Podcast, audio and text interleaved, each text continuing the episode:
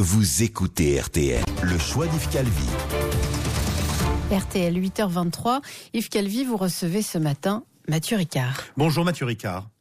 Oui, bonjour Yves. Merci beaucoup d'être avec nous ce matin sur RTL. Euh, le Népal vit donc des heures euh, extrêmement sombres après le terrible séisme d'une magnitude de 7,8 qui a notamment dévasté le centre historique de Katmandou. Euh, puis avec ces multiples répliques qui ont suivi, dont une très importante, je le rappelle, hier matin. Le dernier bilan fait état ce matin de 3218 morts, plus de 6500 blessés, mais il pourrait encore s'alourdir. Vous étiez, Mathieu Ricard, au Népal il y a encore quelques jours. Quelles sont vos, vos premières pensées?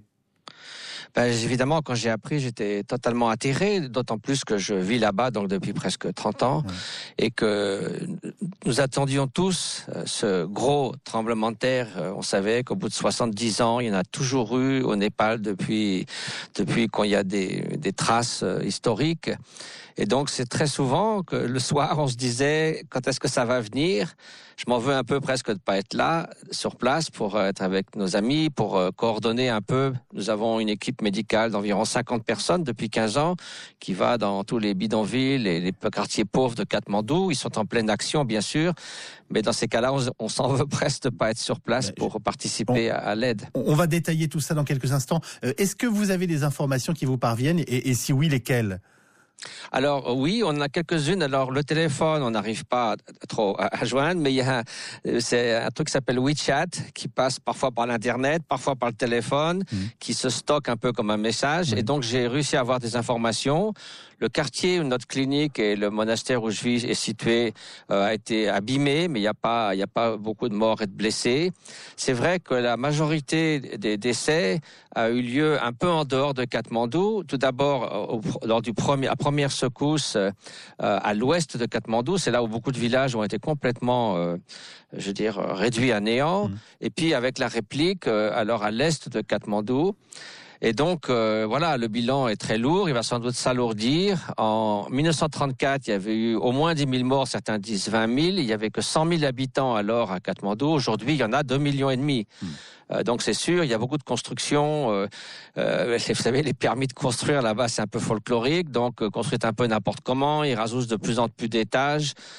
C'est sûr que ça s'écroule souvent comme des châteaux de cartes et c'est tragique pour la population qui est pauvre et donc ne peut pas se permettre de faire souvent des constructions qui résistent au tremblement de terre. Alors c'est entre autres pour ça que vous avez créé euh, cette association, hein, Karuna Chechen.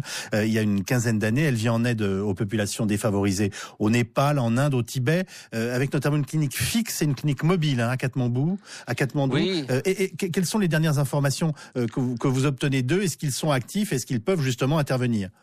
Alors hier, j'arriverai pas à les joindre, mais avant-hier, j'étais déjà sur le terrain.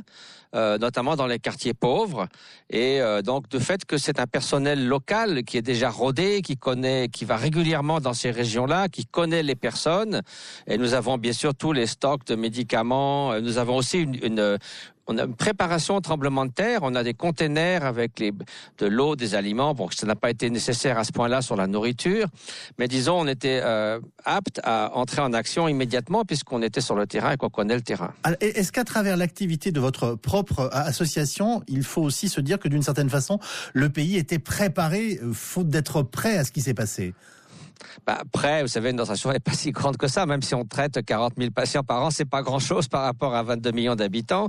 Ceci dit, euh, par exemple, nous, dans notre quartier, il y a eu souvent des, ce qu'on appelle des, des, des, comment dire, des mises en scène d'un tremblement de terre éventuel pour savoir ce que nous allons faire. Par exemple, notre monastère a une très grande cour et maintenant, il y a un, millier de personnes qui euh, campent dans la cour du monastère. On savait que ça allait se faire. On avait des provisions de l'eau pour eux euh, stockées à l'avance. Hmm. Et, et, et l'année dernière, encore, on a fait une sorte de répétition générale de tout ça.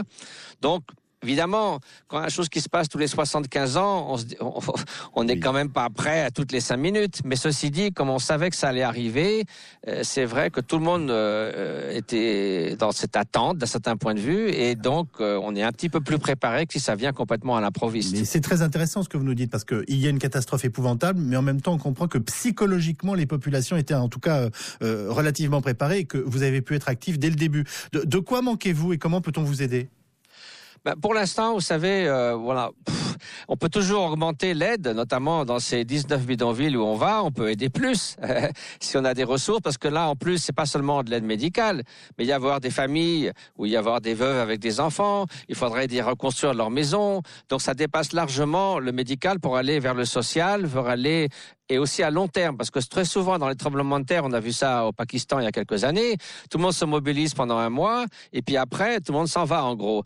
Donc ce qui est important aussi pour nous qui sommes sur place, c'est de mettre, euh, de voir les, euh, les, manières les plus appropriées de continuer à aider sur le long terme. On ne peut pas faire tout pour tout le monde, mais on peut certainement faire une différence pour beaucoup de personnes.